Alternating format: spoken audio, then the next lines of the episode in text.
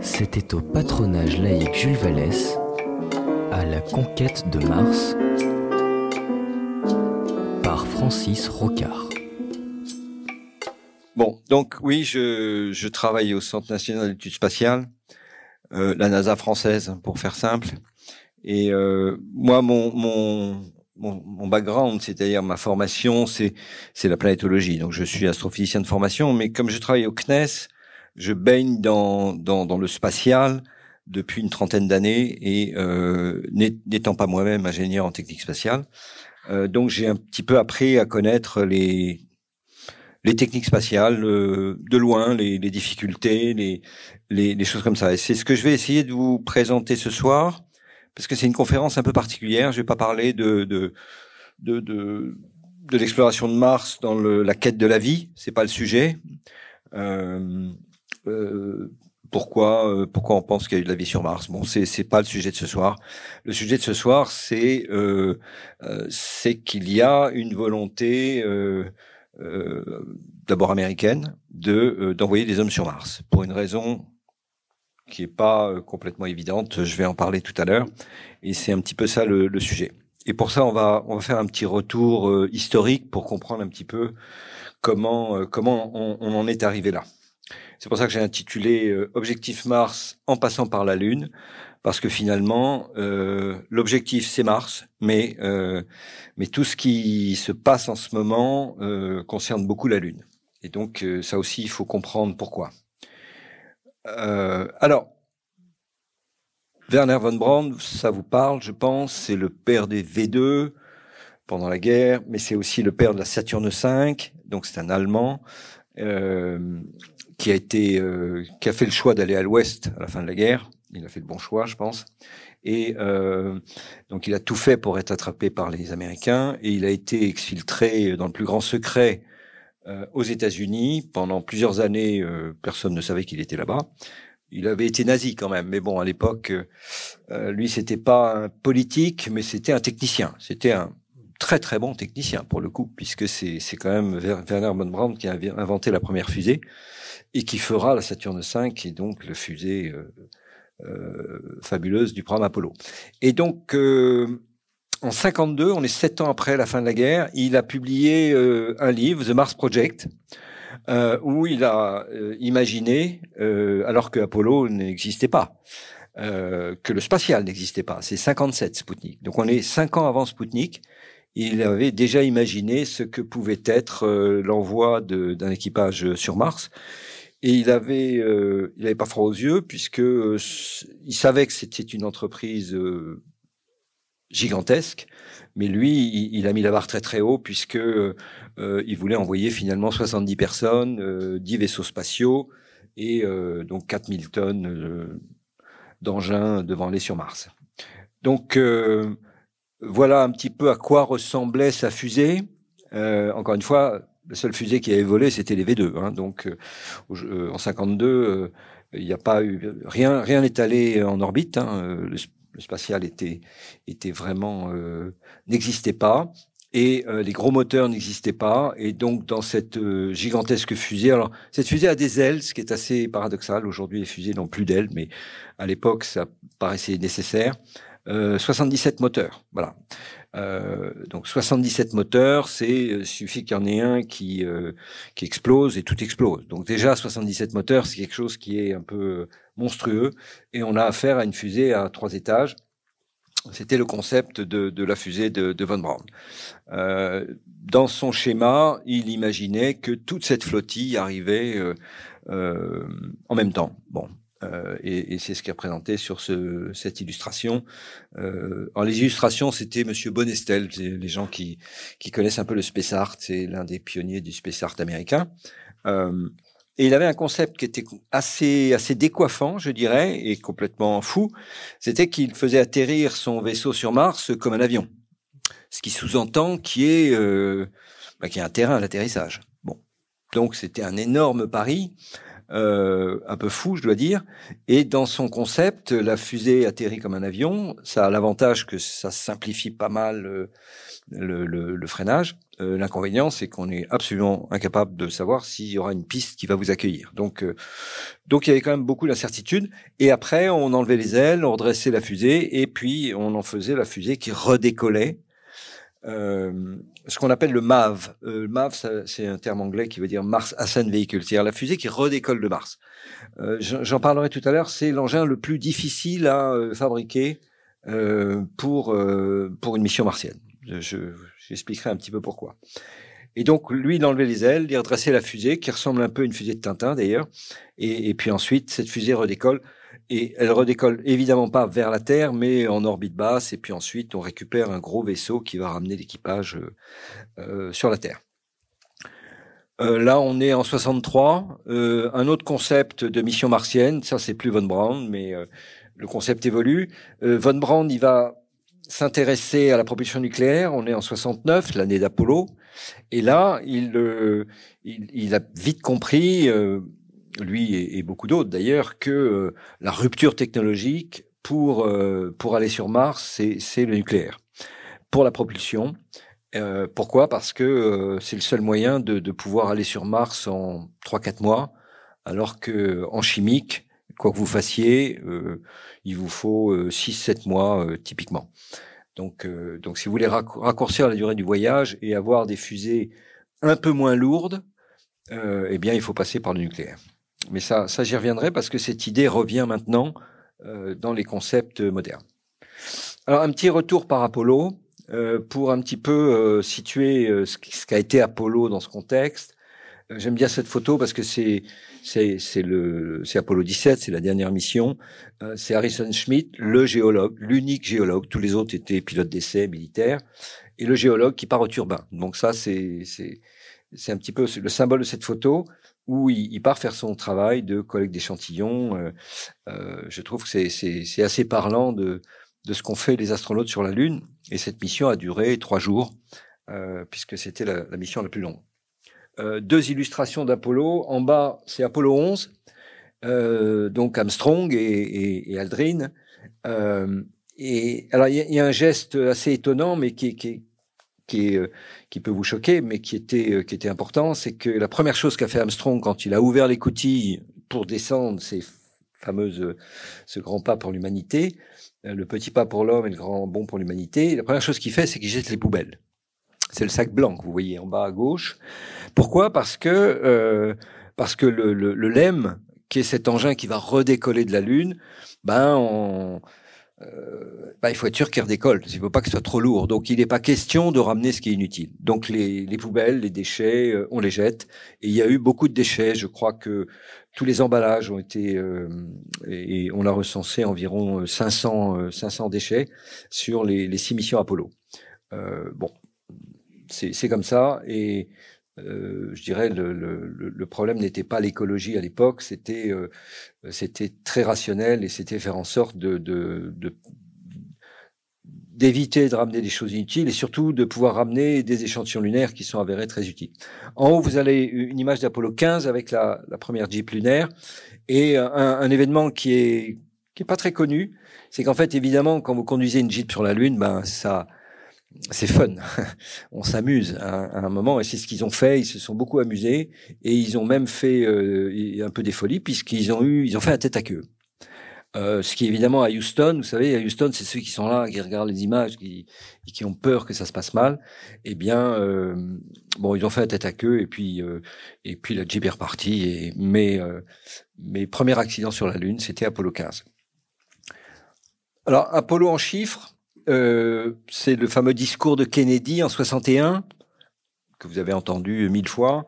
Euh, et, et, et, Apollo, Apollo 11 en 69. Donc, euh, et vous voyez qu'en huit ans, Apollo, c'est une affaire de huit ans, alors que euh, en 61, le, les Américains n'avaient pas fait grand-chose dans le spatial. Euh, pour vous donner une idée, donc Sputnik, c'était octobre 57. Le premier satellite américain, c'est euh, printemps 58. Voilà, on est à on est à trois ans du premier satellite américain, donc vraiment tout est tout est à apprendre, tout est à faire, et euh, et le, sous dans le dans le dans, pendant cette phase de huit ans d'Apollo, en gros, peu importe combien ça coûte, du moment que vous soyez à l'heure, c'était ça le, le, le mot clé.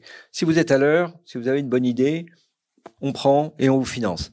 Euh, il n'y avait pas de limitation budgétaire, notamment cette histoire de Jeep lunaire était une idée. Euh, ils ont même essayé un scooter lunaire, euh, mais ça n'a pas été génial.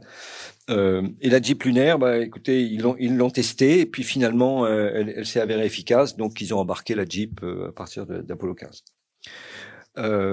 C'est un programme qui, à l'époque, a coûté 24 milliards. Et si on transpose en dollars d'aujourd'hui, on est autour de 165, 170, peu importe. Euh, le, le, point important, c'est que c'est c'est 2% du budget fédéral américain, 2%, et on est monté à 4,5%. J'y reviendrai. Euh, 400 000 personnes, 400 000 personnes, c'est absolument gigantesque. 20 000 sous-traitants, euh, euh, les universitaires avec les scientifiques, et les fameux 380 kilos d'échantillons lunaires qui ont euh, produit, même si Apollo n'est absolument pas une mission scientifique, dans le discours de Kennedy, il n'y a pas un mot sur l'histoire, sur la science, l'histoire de la Lune, tout ça, c'est pas le sujet. Mais à partir du moment où le programme se met en place, bah, il faut bien que les astronautes servent à quelque chose. Donc on, bah, on réfléchit, on se dit, bah, qu'est-ce qu'ils vont bien pouvoir faire là-haut euh, Oh bah ils ont qu'à s'en mettre dans les poches, voilà. Donc ils ont qu'à se ramasser des cailloux et ça déjà ça sera très utile. Ils ont ramassé beaucoup de cailloux, ils en ont ramassé 380 kilos. Et ces, ces fameux cailloux, dont, euh, dont 90% sont toujours préservés euh, à Houston euh, de façon très propre, ont déjà produit 12 000 publications, c'est énorme, et euh, ont permis d'avoir, euh, alors j'y reviendrai sur les publications, ça c'est pour vous illustrer le, le programme Apollo par rapport au budget fédéral américain de l'époque. Donc on monte à un chiffre de 4,5% du budget fédéral. Euh, si on voulait que la NASA ait un budget euh, aujourd'hui de 4,5% du budget fédéral, il faudrait que la NASA ait un budget de 185 milliards, alors qu'il est aujourd'hui de 24. Voilà, il faudrait le multiplier par 8 euh, ou 9. Bon, évidemment, ça n'arrivera jamais. Et ça, c'est important pour la suite parce que ça a des tas de conséquences. alors, du point de vue scientifique, je vais, je vais être assez rapide, mais il y a quand même eu un retour scientifique assez, assez extraordinaire. En gros, le, le schéma du le modèle de formation de la Lune, euh, qu'on appelle le modèle de l'impact géant, c'est-à-dire une, une planète de la taille de Mars, qu'on appelle Theia, a impacté la Terre peu de temps après sa formation, impact absolument effroyable, mais à l'époque, il n'y avait même pas d'être de, de, vivant, euh, ce qui a provoqué énormément d'éjectats qui se sont mis en orbite, et ces éjectats se sont réagglomérés et ont constitué la Lune. Alors ce beau schéma avait été pensé avant Apollo, mais en gros les, les, les, les planétologues de l'époque euh, disaient euh, no way, ça aucune chance, euh, probabilité faible, euh, ça tient pas la route. bon, donc personne voulait en entendre parler. Et en fait, le, le ce la grosse surprise sur la Lune, c'est que il n'y a pas de fer et il n'y a pas d'eau. Et pourquoi il n'y a pas de fer? Parce que le, le, le matériau euh, dans, dans, dans, un schéma de formation d'une planète, vous avez un noyau qui se forme euh, et qui est très riche en fer et nickel. En fait, le fer, il, il, va au centre de la planète et au centre de la planète Terre. Et quand Theia a percuté, c'est le manteau terrestre qui a constitué la Lune, et il n'y avait pas beaucoup de fer dans le manteau terrestre puisqu'il était au centre de la Terre. Et il n'y a pas d'eau parce que euh, ce schéma, euh, ce schéma est très euh, passe par une phase très très chaude, et donc toute l'eau s'est évaporée. Donc le fait que la Lune soit extrêmement sèche, et euh, aujourd'hui, euh, il y a un consensus pour penser que ce, schéma de formation de la Lune est, le bon. Et euh, même si en termes de probabilité, c'est extrêmement faible que ce genre de situation se, se passe. bon, l'âge des roches, l'âge des roches, euh, tout, a été, euh, tout s'est fait avec ces échantillons. On avait des roches qui faisaient environ 4 milliards d'années, donc tout l'âge du système solaire, qui est de 4,56 milliards d'années à peu près, a été déterminé grâce à grâce à la datation. On ne sait pas dater une roche euh, sur la Lune. Il faut un instrument qui, tient sur cette estrade. évidemment, vous pouvez pas l'amener sur la Lune. Et par contre, on a, on a on a réussi à dater ce qu'on avait rapporté sur Terre. Après, dernier point, il y a ce qu'on appelle l'océan de magma. Alors ça, c'est quelque chose d'un peu technique. C'est le fait que la Lune, comme la Terre, quand elle s'est formée, euh, n'était qu'un gigantesque océan de lave liquide. Et euh, depuis, on, sait que c'est valable pour la Terre, mais c'est valable pour Mars, probablement pour Vénus. Toutes les planètes sont passées par une phase d'océan de magma qui ensuite a cristallisé par euh, par la surface. Donc il y a une croûte qui s'est formée. C'est ce qu'on appelle la croûte de la Terre d'ailleurs. Et en dessous, on a un magma fluide, c'est-à-dire le, le, manteau, et, euh, et puis le, le, noyau au centre. Voilà, bon, je ne rentre pas plus dans les détails sur le retour scientifique d'Apollo, mais ils ont été euh, absolument considérables mais évidemment, quand vous avez mis la charrue avant les bœufs, c'est-à-dire vous avez fait l'homme et les retours l'échantillon, bah, il y a eu un fort désintérêt euh, sur la Lune. Néanmoins, euh, tout était secret à l'époque, mais euh, depuis que le mur s'est effondré, on le sait. Les, les, Russes, les Soviétiques, pardon, avaient un programme équivalent à Apollo et, et, ont essayé de battre les Américains sur ce sur ce point. Euh, ils ont fabriqué cette fusée qui, comme par hasard, euh, ressemble beaucoup, à peu près la même taille que la Saturne V, qu'on appelle la fusée N1. Euh, et cette fusée a été lancée plusieurs fois, quatre fois, et quatre fois elle a explosé. Voilà, donc ça a été un, un fiasco. Alors pourquoi? Parce que il y a eu un, un, avantage technologique majeur aux États-Unis avec ces très très gros moteurs. Vous voyez un petit peu la taille de, des tuyères du moteur de la Saturne V, les cinq moteurs. Euh, on en voit trois, on devine le quatrième, et, et, Werner von Braun euh, par rapport à la tuyère. Donc les tuyères font 2,50 m, 3 mètres de diamètre. Les Russes ne, ne, savaient pas faire des gros moteurs. Donc quand vous savez pas faire un gros moteur, bah, vous mettez plein de petits moteurs. Voilà. Mais comme à l'époque, euh, tout ça n'était pas très fiable, eh bien, euh, cette fusée N1 euh, qui a été lancée quatre fois, à chaque fois il y a un moteur qui a explosé et toute la fusée a explosé. Voilà, en gros, je schématise, mais c'est à peu près ce qui s'est passé. Ceci dit, vous allez voir que ce schéma avec 40 euh, moteurs, on va le retrouver avec, euh, avec SpaceX. Et voilà, au musée, mais euh, le schéma euh, de soviétique de, du, du, du, cosmonaute sur la Lune. Il était seul. Euh, et en plus, comme les soviétiques ne maîtrisaient pas ou n'avaient pas une grande confiance dans le vide, ou plutôt dans la pressurisation de leur véhicule, le malheureux astronaute allait passer une semaine dans sa combinaison spatiale. Je sais pas si vous imaginé, si ça vous gratte le nez, le cauchemar que c'est. Quoi. Rester une semaine dans une combinaison spatiale, quand, euh, quand vous mettez une combinaison, en général, ça dure 6-7 heures pour faire une sortie extravéhiculaire. Et euh, là, il fallait y passer 7 jours. Euh, bon, voilà.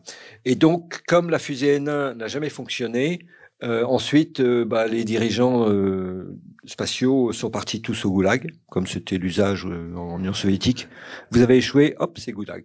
Je, c'est à peine une blague. Hein. Korolev a été a été au goulag. Il s'est fait casser la mâchoire. Korolev, c'était le père du spatial soviétique. Il s'est fait casser la mâchoire par les agents du KGB pendant les interrogatoires. Et il a été euh, exfiltré du goulag parce que bah parce qu'on savait que c'était un bon technicien et qu'il fallait euh, fallait arrêter de faire n'importe quoi. Donc il est revenu du goulag pour faire euh, Spoutnik et, et, Gagarin. Donc voilà, ça c'est l'historique et ça se traduit par par cette distribution de ce qu'on appelle les missions lunaires, qui il y en a plus de 120. et donc pendant les années 60, on est monté à 55 missions essentiellement toutes ces missions préparatoires à Apollo. Il fallait, euh, on savait rien sur la Lune, donc il y avait ce qu'on appelle les missions, euh, c'était les Rangers. Les Rangers, c'était des missions ultra simples. C'était un satellite qui visait la Lune jusqu'à la percuter et qui avait une caméra de télévision et qui transmettait en direct les images. Donc c'est, on, on faisait difficile de faire plus simple. Eh bien, Ranger 1, 2, 3, 4, 5, 6 ont échoué. Ranger 7 a, réussi à impacter la Lune en transmettant des images jusqu'à la dernière seconde. Donc vous voyez, ça partait comme des... Toutes les semaines, on envoyait des fusées. Les surveilleurs s'étaient démontré qu'on peut se poser sur la Lune avec un engin automatique. Est-ce que la Lune n'est pas molle au point de s'enfoncer? Il y a eu, euh, il y avait tout un débat là-dessus sur le risque de s'enfoncer. Et euh, les lunar orbiteurs qui étaient euh, des engins qui se mettaient en orbite, fallait apprendre à se mettre en orbite exactement. Les années 70, bah, c'est essentiellement Apollo et quelques Luna soviétiques. Et puis les années 80, plus rien. Voilà, le, job a été fait. Euh, plus aucune mission vers la Lune. Dans les années 90, euh, 4. Bon, dont dont une petite euh, qui vient du DOD américain, Clémentine. C'était démontré qu'une technologie peut être utilisée vers la Lune. Donc des missions très modestes, euh, petits satellites. Dans les années 2000, pas beaucoup non plus, euh, cinq ou six missions, missions dont une, une mission, euh, et la seule d'ailleurs, européenne, Smart One, qui visait à démontrer l'efficacité de la propulsion électrique. Et puis à partir du 21e siècle, il y a eu un retour sur la Lune on le voit dans les années 2010 où il y a une dizaine de missions et on voit les Chang'e, les missions chinoises qui réapparaissent. Et dans les années 2020, là, tout d'un coup, on remonte à 30. Et c'est donc il y a un, fantastique regain d'intérêt pour la Lune que je vais essayer de vous expliquer. Mais avant cela, il faut voir un petit peu les conséquences d'Apollo. Euh, je résume Apollo par ces deux images. Vous avez le départ et le retour. Donc le départ, c'est la Saturne 5, c'est une fusée qui fait 105 mètres de haut, je crois, euh, avec cette petite capsule euh, tout en haut, avec trois hommes à bord. Et le retour, bah, c'est la capsule. Tout le reste est perdu. Donc l'évidence, euh, ça c'est vraiment un, syndrome post-Apollo. L'évidence, c'est que il faut faire du spatial plus smart, comme on dirait. Euh, donc il faut faire du réutilisable. D'ailleurs, c'est un petit peu le discours qu'on a en ce moment avec SpaceX qui réutilise ses fusées. Euh. Mais euh, là, on est, euh, on est en 70. Donc en, en 70, l'évidence, c'est qu'il faut faire du réutilisable. Et, le réutilisable, ça s'est appelé la navette spatiale. Donc, très rapidement, la navette spatiale a été vendue entre guillemets comme étant un engin qui devait être une, véritable révolution, qui devait être fiable, qui devait être pas cher, qui devait être lancé une vingtaine de fois par an, et, et, qui devait faire un petit peu, c'est le couteau suisse, quoi. Il devait tout faire, euh, euh, récupérer des satellites en orbite. C'était un des grands arguments de la navette spatiale. Je crois qu'à la finale, il en a récupéré euh, trois ou quatre sur 130 vols. alors là, on est sur les programmes qui durent 30 ans. 30 ans, des, des chiffres euh, voilà de 170 milliards.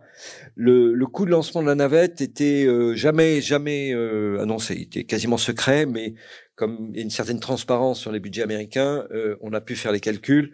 On a estimé qu'un lancement de navette c'était un milliard et demi à peu près. Donc euh, le, le pas cher était totalement faux, totalement faux. Fiable aussi, c'est avéré faux puisque deux fois la navette a explosé, il y a eu 14 morts et la navette était c'est avéré un engin extrêmement complexe, extrêmement fragile, dangereux. Et donc, euh, en 2011, euh, on arrête tout. Voilà. Donc, le réutilisable, euh, dans les années 70, 80, 90, ben, c'est pas si simple que ça. Et, et à la finale, ça n'a pas été, ça a permis d'apprendre beaucoup de choses, mais, mais aujourd'hui, les Américains reviennent à des capsules classiques de type Apollo pour le retour sur la Lune. Donc, euh, la simplification parfois est, est, trompeuse. Alors, autre grand, euh, grand syndrome post-Apollo, euh, le spatial, il faut savoir que c'est un, a, a, a toujours d'ailleurs son, son Eldorado, ce sont les télécommunications. Aujourd'hui, d'ailleurs, c'est un peu l'internet, euh, l'internet par satellite aussi, mais les télécommunications, c'est le fonds de commerce d'Ariane. Ariane, euh, euh, euh, lance des satellites de télécommunication, lance des satellites de télévision, de, télévision, euh, des satellites pour Internet, et, euh, et ça c'est le premier Eldorado spatial qui a fait que euh, le spatial est, devenu quelque chose de qui a fait qu'Ariane Espace était économiquement viable, tout simplement.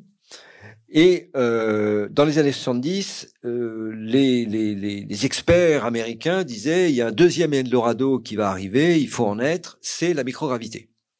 Et la microgravité allait être euh, fantastique. On allait voir ce qu'on allait voir. L'industrie euh, allait investir des, des, milliards et des milliards pour fabriquer des matériaux aux propriétés euh, fabuleuses. Dans deux domaines essentiellement, la microélectronique et, euh, et les médicaments. Vous savez que l'industrie pharmaceutique est très riche et, et donc euh, euh, espérer que l'industrie pharmaceutique investisse des milliards pour fabriquer des médicaments dans l'espace. Pourquoi? Parce qu'on est en gravité zéro. Et en gravité zéro, le, le, schéma ultra simple que les gens avaient dans la tête, c'est que si vous voulez faire des réactions chimiques avec des atomes lourds et des atomes légers, sur Terre, bah, l'atome lourd il tombe et l'atome léger il est au-dessus. Donc vous n'arrivez pas à faire des réactions chimiques de façon homogène En microgravité, le lourd et le léger flottent pareil et vous arrivez à, faire des, à fabriquer ces, fameuses molécules ayant euh, supposé avoir des, des propriétés fabuleuses. Euh, le résultat, c'est que euh, c'est que ça a créé l'ISS, voilà, International Space Station, un programme sur un demi-siècle entre le début des études dans les années 80 et la fin de l'ISS, qui est probablement vers les années 2030. On est, euh, on est à peu près à 50 ans. Euh, et on trouve les, euh, les partenaires traditionnels des Américains, le Canada, l'Europe, à travers l'Agence spatiale européenne, le Japon et la Russie. Évidemment, la Chine n'est absolument pas un partenaire traditionnel. Il y a une loi américaine qui interdit la NASA de coopérer avec les Chinois donc il n'y a aucune coopération avec les Chinois depuis euh, des décennies. Et l'ISS, c'est un énorme euh, laboratoire en orbite basse, à 400 km, qui fait 450 tonnes, 900 mètres cubes euh, habitables, d'une puissance de 110 000 watts, c'est ce qui est beaucoup, alors qu'un satellite, en général, c'est plutôt 1 kilowatt. Là, on a, on a des énormes panneaux solaires. Et c'est un programme sur euh, sur 50 ans qui est, qui à la finale coûte 150 milliards à peu près, c'est-à-dire 3 à 4 par, milliards par an. Euh, mais euh, il faut dire que la microgravité a beaucoup déçu en termes de euh, retombées industrielles. Et aujourd'hui, euh, donc près de 50 ans après Apollo, il n'y a pas un industriel qui a investi euh, les fameux milliards pour fabriquer des, des molécules. Pourquoi? Parce qu'on a négligé, mais pour cela il fallait y aller, on aurait pu s'en apercevoir, mais bon, on a négligé ce qu'on appelle les, les, les, tensions de surface dans, euh, dans, euh, dans, les, liquides notamment. Euh, c'est le syndrome du ménisque. Quand vous prenez votre bain, vous avez, vous rentrez votre genou dans l'eau, le, le, le, votre peau étant non mouillante, vous avez un ménisque, vous avez le genou sous le niveau de, de l'eau et, et, et l'eau qui, qui euh, voilà, il y a une différence de hauteur. Euh, ça, ça s'observe dans un verre aussi où l'eau, euh, si, si, si, le liquide est mouillant, l'eau va monter euh, sur les bords du verre. Voilà. Donc ces, ces tensions de surface, ben, sont très gênantes. Et, et à la finale, aucun matériau mi miraculeux a été fabriqué à bord de l'ISS, donc tout a été financé sur fonds publics. Et, euh, et aujourd'hui, il y a un, un effet de lassitude euh, qui vient que de cette station. Bon, ça fait déjà plus de dix ans qu'elle existe et, euh, je pense qu'elle ira certainement pas au-delà de 2030. Et en plus, il y a un problème avec les Russes en ce moment qui, veulent claquer la porte de l'ISS et donc les Américains sont en difficulté. Euh, ils vont trouver des solutions, mais euh, mais ça va pas aider. Ça pourrait accélérer peut-être la fin de l'ISS. Puis après, il va falloir faire tomber ce, gros engin dans le Pacifique, ce qui est pas une masse à faire. Et donc, bah, ils sont en train d'y réfléchir.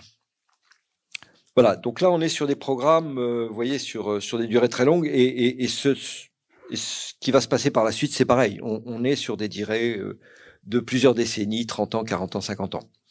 Alors le retour sur la Lune, il y a une particularité, c'est que c'est symbolisé par ce, transparent. Euh, vous avez les missions traditionnelles. Il y a une trentaine de missions en préparation aujourd'hui sur la Lune. Une trentaine. C'est euh, considérable. Vous avez la liste des pays. Euh, on, trouve les pays traditionnels, euh, comme la Russie, les A, la Chine, bien sûr, l'Allemagne, mais la France n'y est pas. Vous allez me dire, mais pourquoi la France n'y est pas? Pourquoi? Parce que la France n'a pas de velléité d'avoir une mission euh, blanc-rouge française. On, a des velléités de coopérer, et c'est dans notre ADN, on coopère avec à peu près tout le monde, et, euh, et, on va envoyer des instruments sur la Lune, mais on se dit que c'est pas forcément euh, intéressant d'être leader sur une mission lunaire qui va nous coûter très cher, plutôt qu'on préfère contribuer à plusieurs, plusieurs missions euh, d'autres partenaires. Et, là, vous avez donc sur la partie gauche toutes les missions classiques, scientifiques et, oui, on peut dire scientifiques, même si Artemis, c'est des missions habitées. Euh, vous, avez l'Inde et la Chine qui utilisent la Lune comme étant, un, on dirait en anglais un test bed, c'est-à-dire un, un, banc de test pour apprendre. La Lune, c'est à trois jours euh, de voyage de la Terre. Euh, si, vous, si vous savez déjà voyager en interplanétaire vers la Lune, si vous savez vous mettre en orbite autour de la Lune, si ensuite vous savez vous poser sur la Lune, ben, vous apprenez énormément de choses qui vous permettront ensuite d'envoyer une mission, euh, se mettre en orbite autour de Mars ou autre. Donc finalement, apprendre sur la Lune, ça permet d'aller très très vite. alors que pour sur Mars, à chaque fois que vous voulez aller sur Mars, il vous faut six mois de voyage et euh, il faut attendre deux ans pour euh, lancer votre fusée, parce que vous pouvez lancer la fusée que tous les deux ans. Alors sur la Lune, avec les phases de la Lune, vous lancez tous les mois. Et sur la partie droite, vous avez ce qui s'appelle les missions commerciales. Alors il faut comprendre ce que c'est. Les missions commerciales, euh, beaucoup de gens ont tendance à penser ah ben c'est le privé qui investit et qui envoie des missions sur la Lune. C'est un peu vrai, c'est beaucoup faux. Euh, en fait, j'y reviendrai tout à l'heure, mais euh, la NASA a un programme euh, de, de, commercialisation de la Lune, euh, c'est-à-dire qu'elle dépense 260 millions de dollars par an pour des startups, que ce soit SpaceX ou que ce soit Masten ou eSpace ou évidemment plutôt des startups américaines. Et, et, en fait, le, contrat, c'est euh, vous vous développez votre, euh, votre atterrisseur, il vous appartient. Et, si vous arrivez à me mettre 10 euh, kilos sur la Lune d'instruments à moi, moi la NASA, je vous donne 10 millions de dollars. C'est à peu près ça le deal. Et, et c'est comme ça que ça fonctionne, avec quand même beaucoup d'argent public. Charge à ces sociétés privées, eSpace ou Masten ou même SpaceX, de vendre euh, des capacités de, c'est un peu Amazon sur la Lune, de vendre euh, euh, au CNES par exemple, il pourrait se tourner vers le CNES en disant si vous voulez mettre un instrument de 2 kilos, bah, ça va vous coûter de 2 millions de dollars et puis on vous le met sur la Lune. Pour l'instant, le CNES n'a pas répondu oui, mais des propositions ont été faites. Et voilà, c'est à peu près comme ça que, que, que ça se passe, mais il y a beaucoup d'argent public dans tout ça. C'est pas c'est pas du privé tout seul. Voilà typiquement le type de véhicule qu'on retrouve. Bon, à, à, gauche, Shanghai 5, ça c'est entièrement euh, chinois et c'est financé sur le sur l'impôt des, des, Chinois. Hein. C'est donc l'agence spatiale chinoise. Euh, Moon Express, voilà, c'est typiquement une start-up. Astrobotics, c'est une start-up. Vous avez l'Inde aussi qui veut mettre un petit rover, petit, probablement grand comme ça, sur un de ses atterrisseurs pour euh, pour alors je dirais pour faire du buzz. Bon, parce que ou pour pour il y a une fierté nationale à mettre un petit rover indien euh, sur sur la Lune. Les Indiens vont être très très fiers, euh, etc. Pareil si on met un petit rover français ou un petit rover allemand. Donc chacun veut mettre son petit rover sur un atterrisseur, sachant que ce petit rover de 20 kilos, ben encore une fois, euh, si vous payez 20 millions de dollars, eh bien on, vous le met sur la Lune. Voilà. Et puis, alors, Chandrayaan, ça, ce sont les Indiens. Et les Indiens, ils sont comme les Chinois. C'est une nation émergente. Et eux, ils veulent apprendre à euh, l'espace lointain. Donc, ils, font un peu comme euh, les Chinois, avec un rythme moindre, mais euh, ils sont dans un schéma plus traditionnel via une agence spatiale qui s'appelle l'ISRO. Le, le, programme chinois, il est alors, il, est étonnant parce que au XXe siècle, la Chine, la Chine, pardon, n'avait rien fait en, en termes d'espace lointain. C'est-à-dire que euh, la Chine avait envoyé des satellites euh, de télécommunications, même des satellites militaires en orbite terrestre, mais espace lointain, c'est-à-dire qui quitte la gravité terrestre, zéro, rien au XXe siècle. Et tout d'un coup, ils sont montés en puissance et ils ont envoyé Chang'e 1 en 2007 autour de la Lune, Chang'e 2 en 2010 autour de la Lune, et puis Chang'e 3 qui s'est posé sur la Lune, et puis Chang'e 4 euh, qui arrivera plus tard, et Chang'e 5 qui a fait un retour d'échantillon. Et tout ça va très très vite, et ça marche. Ça marche plutôt bien, il n'y a pas d'échec et ils ont déjà euh, fait euh, avec Chang'e 5 un retour d'échantillon lunaire, ce qui n'avait pas eu lieu depuis euh, presque 76. Et ils ont par exemple Chang'e 8, qui est un engin qui fait plus de 8 tonnes, donc très très gros, très ambitieux, avec un rover, un, un, la partie jaune au milieu à droite, c'est ce qu'ils appellent un hopper, c'est un, un engin qui va se poser sur la Lune, qui va faire des analyses, et puis qui va redécoller et puis faire 10-15 km, se poser, faire des analyses, hop, repartir. Et il a comme ça les capacités de se promener sur 250 km. Euh, comme on dit chez nous, ça décoiffe. Et, euh, et c'est très audacieux, c'est très très ambitieux. Euh, et ça, c'est prévu pour dans 2-3 ans. Donc les Chinois sont très très ambitieux. Derrière, ils ont un concept qu'ils appellent International Lunar Research Station, alors qui n'est pas euh, qui n'est pas encore habité, mais c'est l'idée de mettre des toute une série d'engins plutôt vers les pôles, euh, notamment le pôle sud. Alors quand vous voyez des, engins sur la Lune avec des panneaux verticaux, dites-vous qu'on est sur la Lune, on est pardon, qu'on est au pôle. En l'occurrence, c'est le pôle sud qui est plus attractif que le pôle nord. Euh, pourquoi? Parce que le soleil est rasant. Donc, si le soleil est rasant, bah, vos panneaux solaires sont verticaux. Et, si vous faites tourner vos panneaux en un mois, eh bien, vous avez de l'énergie solaire tout le temps. Et il existe sur la Lune des, des ce qu'on appelle des pics de lumière éternelle, où vous avez pratiquement tout le temps du soleil. Donc le paradoxe, c'est que les pôles, notamment le pôle sud, pour des raisons de d'eau, de, j'y reviendrai, est plus facile d'accès que euh, que n'importe où ailleurs sur la Lune à cause de de, ces problèmes thermiques euh, et, d'énergie, parce que euh, vous pouvez rester avec de l'énergie solaire en permanence. Alors que sinon, vous avez 15 jours de nuit sans énergie pour survivre sur la Lune. Alors maintenant, j'en viens à Mars et Bon, il y a eu un rapport qui est sorti en juin 2014 qui était extrêmement instructif et qui, qui, explique que, euh, c'est un rapport américain, pas fait par la NASA, euh, qui dépend du, du, Congrès, le National Research Council, et ce rapport euh, euh, explique que, évidemment, pour les programmes habités américains, l'horizon, l'horizon de goal, c'est-à-dire l'horizon, l'horizon envisageable, c'est Mars. Euh, il n'y a pas beaucoup d'endroits où on peut envoyer des hommes sur la Lune. Il y a la Lune, il y a des astéroïdes, il y a Mars, il y a les lunes de Mars qui s'appellent Phobos et Deimos. Et, euh, et finalement, euh, le plus difficile et certainement le plus ambitieux, c'est Mars. Et, euh, et, et c'est ça qui, euh, qui va être l'objectif de, euh, des vols habités américains. Et ça, c'est quelque chose qui est constant dans le discours de la NASA. C'est que tout ce qu'elle fait actuellement, euh, y compris tout ce qui va se passer sur la Lune. Faut pas l'oublier. C'est pas la Lune pour la Lune, c'est la Lune pour Mars dans le dans une étape suivante. Et voilà, donc tous les programmes spatiaux sur le long terme, y compris par les partenaires qui, qui veulent venir avec eux, doivent converger vers cet objectif. Alors, un petit mot, ça c'est un peu technique, mais c'est important de comprendre euh, ce qui est faisable et pas faisable, ce qui est difficile et, et, et, plus ou moins facile.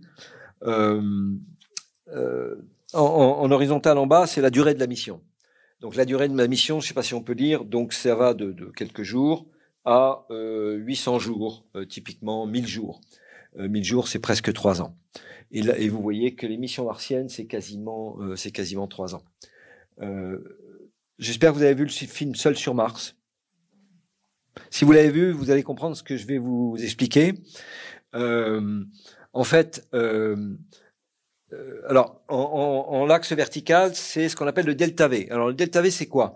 C'est que à partir du moment où, vous allez dans l'espace avec un engin, euh, c'est le mouvement perpétuel. La fusée a poussé, elle a poussé pendant un quart d'heure, et ensuite vous êtes parti, et vous pouvez comme ça aller sur Mars euh, euh uniquement avec une fusée qui vous a poussé pendant 15 minutes, et le reste du temps, euh, vous êtes sur une trajectoire et vous faites juste des petites corrections. Donc la, fusée a donné une impulsion euh, ça correspondrait d'ailleurs au Mars Flyby ici, euh, typiquement de l'ordre de 15 km par seconde. Euh, mais si vous voulez vous poser ou si vous voulez redécoller pour le retour, bah, il, faut, il faut un moteur. Le moteur, il vous sert à faire de la variation de vitesse dans le sens de l'accélération ou dans le sens du freinage. C'est parfaitement complètement la même chose.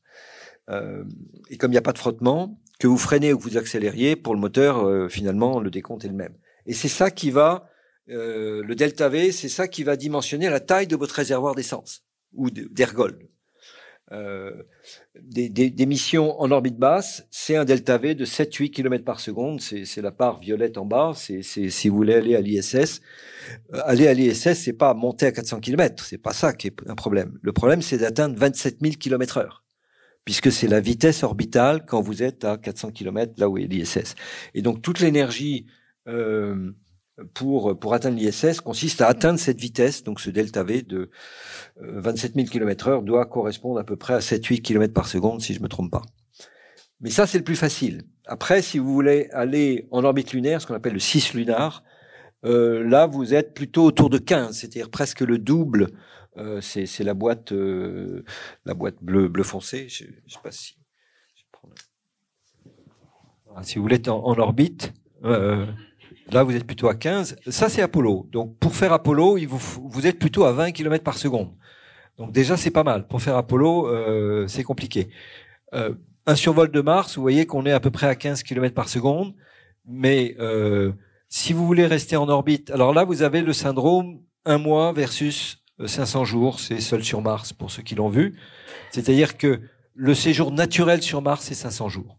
Pourquoi? Parce que euh, à partir du moment où vous êtes sur Mars, si vous voulez revenir vers la Terre, il faut attendre 500 jours pour que la fenêtre de, de optimale pour le retour s'ouvre et, et, inévitablement il faut rester 500 jours. Si vous restez pas 500 jours, vous pouvez rester à peu près euh, un mois, mais vous voyez que le delta V est supérieur à chaque fois. Et, et le but c'est celui-là. Le but c'est de rester sur Mars à la surface. Et, euh, et là vous voyez qu'on est à des niveaux de 25 km par seconde. Euh, voilà. Donc c'est ça vous explique que on a des missions qui vont durer euh, qui vont durer deux ans et demi, trois ans, et euh, avec des, des, fusées qui vont être euh, et des véhicules qui vont être absolument gigantesques en termes de, euh, de, de réservoirs pour le pour le transport. Et après, si vous voulez savoir quel va être, combien ça va vous coûter, il y a une façon assez, je dirais, au gros doigt mouillé. Euh, vous vous comptez euh, vous pesez la masse que vous allez devoir envoyer dans l'espace euh, pour faire la mission. Ce qu'ils appellent l'IMLO, euh, Initial Mass in Low Earth Orbit. Eh bien, euh, l'ISS, c'est 400 tonnes. Bon, déjà, ça vous donne un chiffre. Si vous voulez faire euh, Apollo, c'est euh, c'est à peu près autant, c'est 400 tonnes. Donc, ça, ça, vous, ça vous dit que faire l'ISS et faire Apollo, ça va coûter à peu près la même chose. Si vous voulez faire une base lunaire, on est plutôt au double, on est plutôt à 900 tonnes. Et maintenant, si vous voulez faire une base martienne, on est plutôt au triple, on est plutôt autour de, au-delà des, des 1000 tonnes. Donc déjà, vous voyez que c'est euh, euh, c'est beaucoup plus cher et beaucoup plus lourd de, de, d'aller sur Mars que d'aller sur la Lune. Sur la Lune, vous y allez en trois jours. Et encore une fois, l'aller-retour sur Mars, ça va vous durer euh, presque trois ans. D'où euh, les techniciens ont, ont, expliqué dans ce fameux rapport qu'il fallait faire des choix politiques euh, eux, techniciens, ils ne font pas les choix, mais ils disent euh, si vous voulez aller de l'orbite basse aujourd'hui à euh, à la surface de Mars, c'est-à-dire aller de, de... oups, j'y arrive pas, voilà. Bah, il va falloir trouver un passway, c'est-à-dire trouver le chemin euh, pour y aller. Et ce chemin, il est, euh, il est pas géographique, il est stratégique. C'est-à-dire que chaque étape va vous vous permettre de développer euh, soit un véhicule, soit un système de propulsion, soit euh, euh, un savoir-faire. Et donc, vous avez plusieurs étapes. Vous avez le passage par la Lune. Euh, alors, lunar sortie, c'est le terme d'Apollo. Euh, lunar sortie, c'est, un schéma de type Apollo, c'est-à-dire ce n'est pas une base. On va à un endroit et on, on, ne reviendra pas à cet endroit. Donc, on y reste pas, pas longtemps et, et on retournera ailleurs. Lunar Outpost, c'est une base lunaire où vous mettez toute une infrastructure euh, pour, pour pouvoir y rester longtemps. Vous pouvez passer par des, un astéroïde, vous pouvez passer par Phobos, ou vous pouvez passer par l'orbite lunaire. Et euh, on est à l'été 2014 quand ce rapport est sorti et la NASA a fait son choix stratégique. Euh, et euh, alors première conséquence, euh, excusez-moi, la première conséquence c'est que ce que certains prônent comme étant euh, ça, c'est une association de 1901 euh, américaine qu'on appelle la Mars Society, qui est présidée par Monsieur Zubrin. Lui, il, dit, bah, il y a qu'à faut que, il suffit d'y aller en direct. On, on, fait comme Apollo, on fabrique la fusée et, et on y va et, et, on, et ça va aller vite. En fait, ce schéma est impossible. Voilà.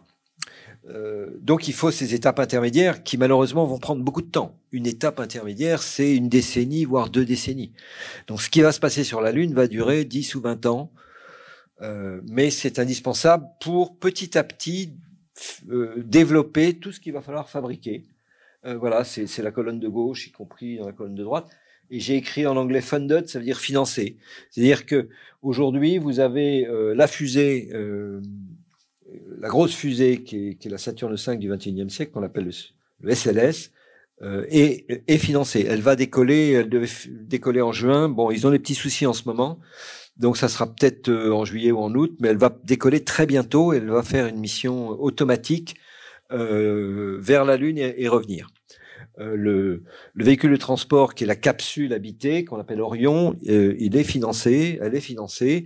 Par contre, le reste n'est absolument pas financé. Donc il y a tout le reste à fabriquer Et ça, ça va prendre du temps et beaucoup d'argent. Il va falloir étaler les dépenses dans le temps. Donc, euh, suite à ce rapport de l'été 2014, en 2015, puis en 2017, la NASA sort cette plaquette et, fait toute une conférence de presse en disant ça y est, on a, on a décidé, euh, journée to Mars, c'est-à-dire pour le voyage vers Mars. Le, cette, cette slide est extrêmement trompeuse puisque finalement la NASA décide quoi? Elle décide d'aller vers la Lune. Vous voyez, la Lune, on la voit à peine sur cette image. Mais c'est ça qui est décidé. Et, euh, et la NASA, euh, en 2015 et en avril 2017, euh, donc décide ce qu'on appelle la, la Lunar Orbital Platform Gateway, ou maintenant ce qu'on appelle la Gateway, c'est-à-dire une petite station spatiale en orbite lunaire. Euh, avec euh, la capsule Orion. Donc Orion, c'est ce qui est sur la partie gauche, et, et, et Orion a j'ai mon micro là. Euh, Orion, ça c'est la capsule habitée, c'est-à-dire que les hommes arrivent depuis cette capsule, et ça c'est ce qu'on appelle le module de service. Euh, il y en avait un sur Apollo, et ce module de service, il est européen. Donc déjà, l'Europe est, présente à travers ce module-là, qui apporte la propulsion et, l'énergie électrique. Et donc, il y a un partenariat qui existe déjà sur sur la Gateway, y compris il y a deux modules qui vont être faits par l'Europe. Et là, on est en 2017. Alors, au départ, cette gateway était assez ambitieuse. Euh, et on retrouve euh, les partenaires traditionnels de l'ISS. Donc, on retrouve le Canada, euh, l'Europe, le Japon et la Russie. Mais ça, c'était avant. C'est-à-dire 2017 et surtout avant la guerre en Ukraine. depuis, la Russie a claqué la porte de la gateway et, donc il n'y aura pas les modules russes sur la gateway. Euh, voilà, donc 2019, retrait de Roscosmos, qui est l'agence spatiale russe, et donc euh, la Gateway. Alors entre-temps, euh, Trump a été élu, et Trump a, comme il sait faire, il a mis les pieds dans le plat, il a dit à la NASA, écoutez, votre Gateway, ça m'intéresse pas, moi ce qui m'intéresse, c'est un homme sur la Lune. Et vous allez le faire pour 2024, c'est-à-dire pour, mon, la fin de mon second mandat. Et donc la NASA s'est retrouvée complètement déstabilisée avec cette exigence de la Maison Blanche. Euh, mais évidemment, vous êtes une agence fédérale, donc vous exécutez. Euh, ce qui est compliqué pour la NASA parce qu'il faut garder une stratégie à long terme et puis faire plaisir au président. Enfin, c'est exactement ça qui s'est passé. Et euh, le résultat, c'est que la Gateway a, a, a réduit comme peau de chagrin. Euh, voilà la nouvelle version de la Gateway. Vous avez le strict minimum. Donc le SMA Orion arrive euh, avec des hommes. Vous avez un module d'habitation et un module pour l'eau, le gaz, l'électricité, les télécoms, ce qu'on appelle le PPE. Donc c'est vraiment le minimum de la gateway parce que parce que Trump a demandé à ce qu'il y ait le programme Artemis. Alors Artemis, pour simplifier, c'est le Apollo du XXIe siècle. Si on vous parle d'Artemis, dites-vous que c'est pour envoyer des hommes sur la Lune. C'est exactement l'Apollo du XXIe siècle. Et donc, on va parler un peu d'Artémis. Alors, petit détail quand même, euh, c'est un détail qui a son importance, c'est que euh, il y a un tout petit problème euh, quand vous êtes en orbite lunaire, c'est que euh, l'orbite n'est pas stable. D'ailleurs, si vous regardez la durée de vie des, des, des orbiteurs lunaires, au bout d'un an, ils se crachent. Ils se crachent pourquoi? Parce qu'il y a la Terre qui est pas loin et donc, euh, l'orbite qui au départ était circulaire, je vais prendre ce micro, euh, la Terre vous attirant régulièrement, votre orbite va, va, va être étirée, euh, donc euh, allongée comme une ellipse. Simplement, la partie la plus proche de la Lune va se rapprocher. Et à un moment, ça va toucher. Et si ça touche, bah, c'est le crash. Donc, beaucoup de missions lunaires ont duré un an à cause de ce phénomène. Il y en a une qui a duré dix ans parce que, parce que l'orbite est corrigée régulièrement. Et là, ils ont, euh, la NASA a fait beaucoup de calculs euh, très savants de, de, de, mécanique spatiale, et ils ont trouvé une, une, euh, une orbite très particulière qui s'appelle NIR rectilinéaire halo orbite. Donc, je, je vous les présente. Alors, c'est c'est stable, mais ça évolue dans le temps. Vous voyez les évolutions. Mais euh, en gros, c'est une orbite qui qui qui est entre la Lune et ce qu'on appelle un point de Lagrange L2, et, euh, et c'est là que va aller euh, la Gateway sur euh, sur la flèche que j'ai mise, c'est-à-dire ces orbites qui, qui, qui survolent le pôle sud euh, sur cette gamme d'orbites. C'était un problème important parce que si, si la Gateway se crache au bout d'un an, euh, vous pouvez pas mettre de station en orbite lunaire. Alors Artemis, Euh, Artemis, j'ai mis 2025 plus parce que 2024, euh, bah, c'est pas tenu. Calendrier absolument pas tenu. Euh, Trump euh, pouvait euh, demander ce qu'il voulait. De toute façon, à un moment, il y a, il y a, il y a le calendrier, il y a les budgets et puis il y a, il y a l'avancement technique. et donc, il y a eu une, un appel d'offres pour sélectionner ce qu'on appelle le Human Landing System, c'est-à-dire le LEM d'Artemis, c'est-à-dire l'engin, celui-là par exemple, qui se pose sur la Lune avec des hommes c'est l'engin, le, encore une fois, qui est assez difficile à faire. Et euh, il y a eu une compétition euh, l'année dernière. On est euh, exactement il y a un an, à peu près printemps 2021. alors Artemis vise à aller plutôt vers le pôle sud. Je J'expliquerai pourquoi. Là, vous voyez que les panneaux solaires sont verticaux, les ondes sont gigantesques avec un soleil rasant. J'y reviendrai. Alors, dans, dans cette compétition du printemps 2021, on retrouve euh, les frères ennemis, on retrouve euh, Jeff Bezos, euh, qui, a, fondé une société qui s'appelle Blue Origin. J'ai mis le nombre de personnes pour vous donner une idée. Donc Blue Origin, c'est 2500 personnes. Aujourd'hui, c'est à peu près autant que le CNES. et vous avez le concept de, Blue Origin. Alors Bezos s'est associé avec des grands industriels américains, euh, je suis peut-être Martin Marietta ou, Lockheed Martin, pardon, euh, voilà, c'est un concept assez classique, un peu plus gros que le LEM, avec un, système à deux étages qui se pose. L'idée, c'est d'avoir deux astronautes sur la Lune, donc pas plus qu'Apollo, et l'étage supérieur redécolle et, renvoie les, astronautes à la, à gateway. Donc ça, c'est le concept de Blue Origin. Là, vous aviez un troisième larron, euh, une société qui s'appelle Dynetics, que personnellement je connaissais pas euh, avant cet appel d'offres, euh, là, c'est 2000 personnes. Un concept aussi assez similaire, avec grands panneaux solaires verticaux, euh, encore une fois parce qu'on est au pôle sud, et euh, un concept relativement ramassé, qui paraissait assez confiant pour... voilà, il n'y a plus qu'une petite échelle de, de 5 marches pour descendre, et le, le module central redécolle pour, pour repartir. Et puis, Elon Musk arrive avec ses gros sabots, et lui, il arrive avec son Starship. Alors son Starship, c'est cette gigantesque fusée euh, à deux étages, dont le deuxième étage ressemble beaucoup, enfin ressemble pas mal à la fusée de Tintin. Euh, SpaceX aujourd'hui, c'est 8000 personnes, donc euh, donc c'est une grosse grosse société. Euh, et l'engin que vous voyez ici, il fait à peu près 40 mètres de haut. Euh, ce qui déjà pose beaucoup de questions. Euh, il faut un ascenseur pour euh, les hommes pour descendre, tout, tout le fret, puisque les, les moteurs et les réservoirs sont en bas, bien sûr, et l'équipage et le fret est en haut, donc il faut un ascenseur pour descendre. Il y a un problème de stabilité à l'atterrissage. Est-ce que cet engin qui va, il n'y a pas de béton sur la Lune, donc vous allez poser sur un sol meuble qui sera pas forcément horizontal. tout ça paraît un peu, un peu risqué. Euh, et néanmoins, et je dois dire que euh, tout le monde a été surpris, enfin tous les gens du, du spatial, moi le premier, euh, SpaceX a été sélectionné. Alors pourquoi SpaceX a été sélectionné? Euh, bah, Il a fallu que la NASA explique, surtout que euh, la NASA avait dit on, on, va en sélectionner deux en compétition. Et puis finalement, elle a sélectionné qu'un.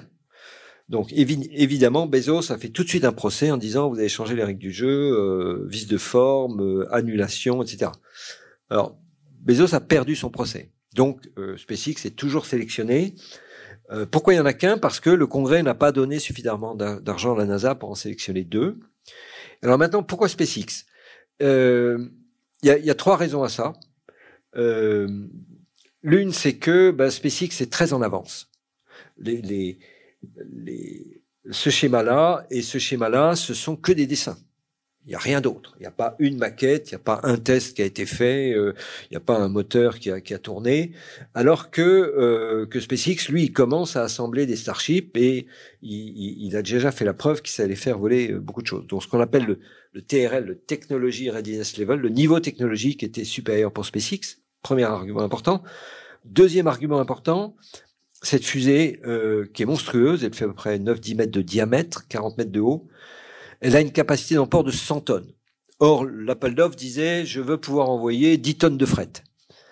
Et évidemment, la NASA s'est dit, waouh, avec 100 tonnes, euh, je, je, je, peux, faire plein de choses, quoi. Et, et au lieu de faire cinq missions, j'ai plus qu'à en faire deux, puisque à chaque fois, je vais pouvoir mettre plein plein de fret d'un coup.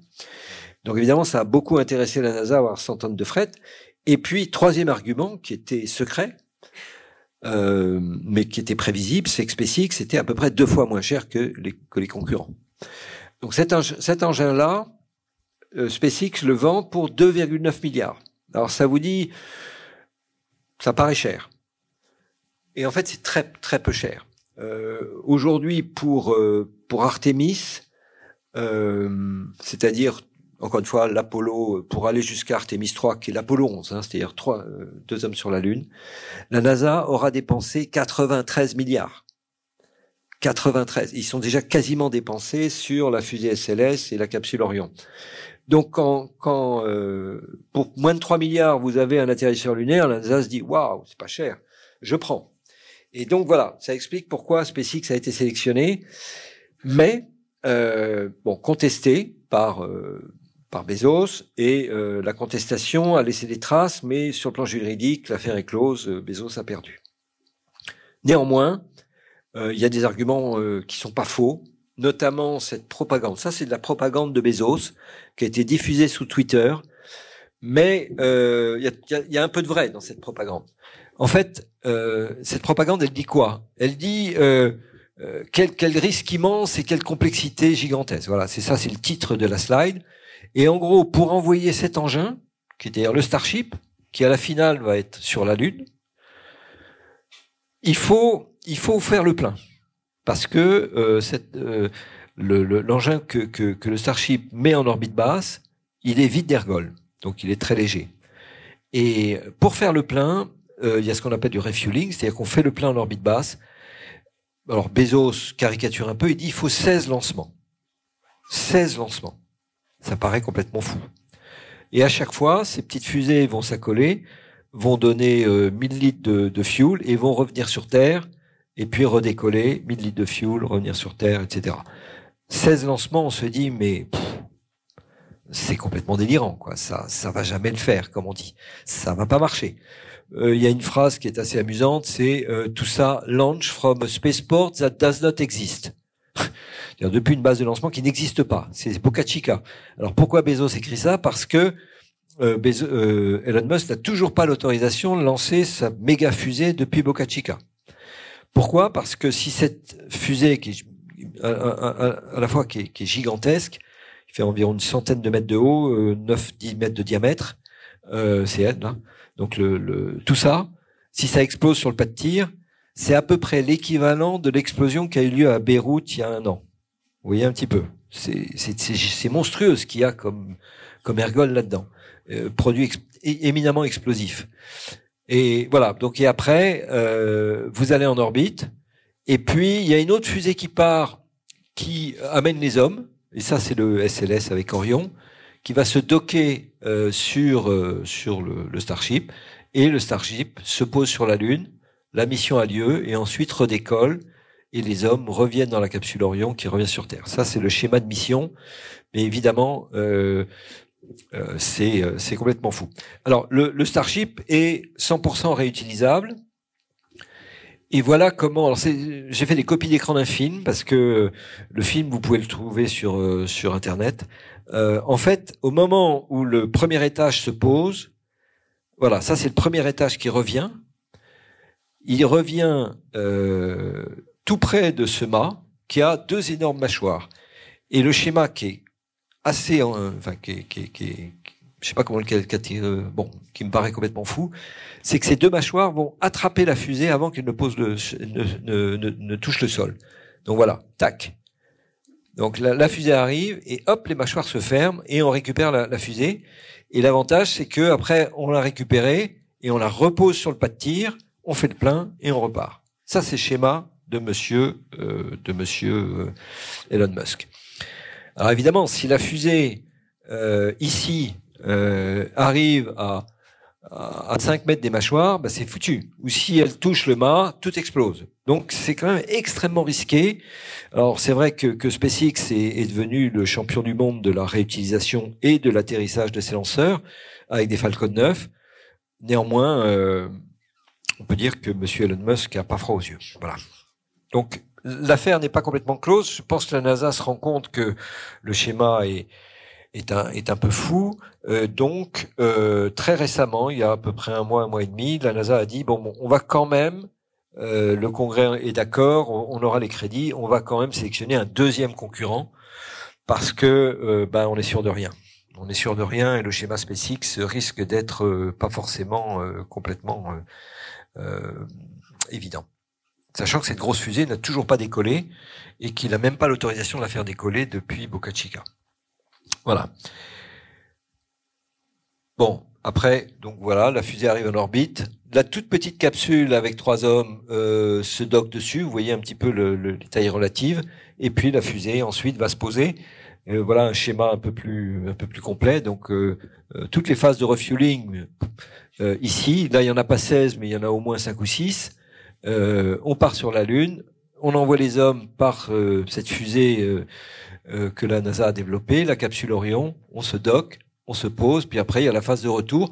Alors dans la phase de retour, le, le Starship il est perdu, il, est, il, est, laissé en orbite. Et ça, ça plaît pas à Elon Musk, donc il se dit, euh, il se dit qu'il va peut-être le, le, faire se poser sur la Lune pour en faire une base lunaire. Bon, il, il aime, il aime bien réutiliser Elon Musk. Alors, je reprends cette image. Euh, je voudrais juste la comparer à ce qui s'est passé avec Apollo 15 pour vous donner une petite idée. Et voilà euh, une photo d'Apollo 15. Trouvez l'erreur. Ça, c'est la réalité d'Apollo 15. Apollo 15 s'est posé et était très incliné comme ça. Euh, c'est la vie, voilà, il s'est posé, le terrain n'était pas plat. Imaginez, cette fusée qui se pose sur ce terrain-là, elle va pas rester debout. Donc soit, euh, soit Elon Musk prévoit des, espèces de pattes absolument gigantesques de stabilisation au moment de l'atterrissage, c'est très probable qu'il y en aura.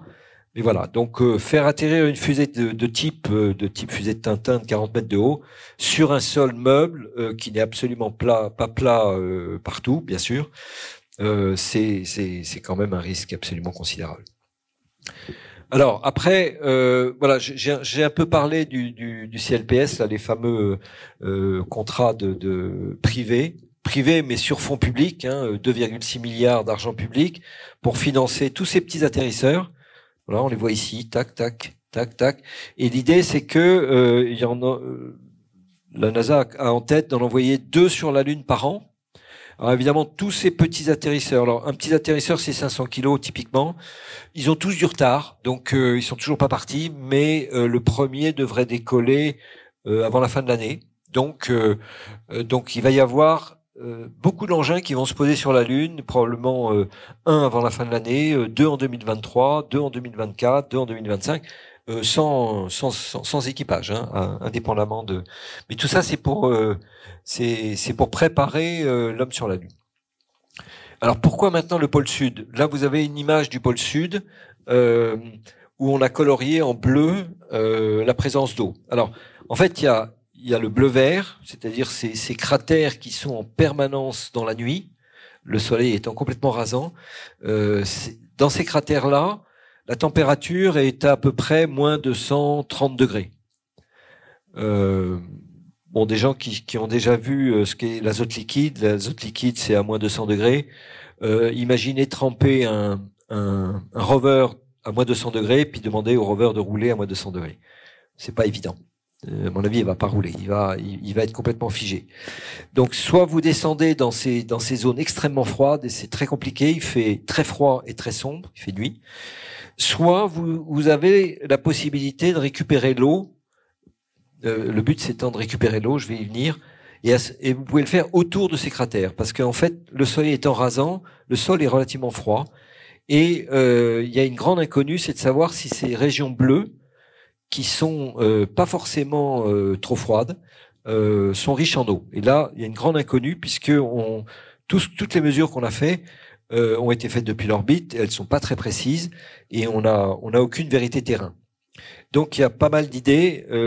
là, vous avez une vue du pôle sud et vous avez autour du pôle sud, le, le pôle sud géographique, c'est ce point-là, et vous avez des endroits où il y a ce qu'on appelle des pics de lumière éternelle le fait que la Lune n'a pas d'axe d'inclinaison saisonnier euh, fait qu'en tournant, bah, le Soleil est, pratiquement en permanence à l'horizon, euh, aux, effets de relief près de temps en temps.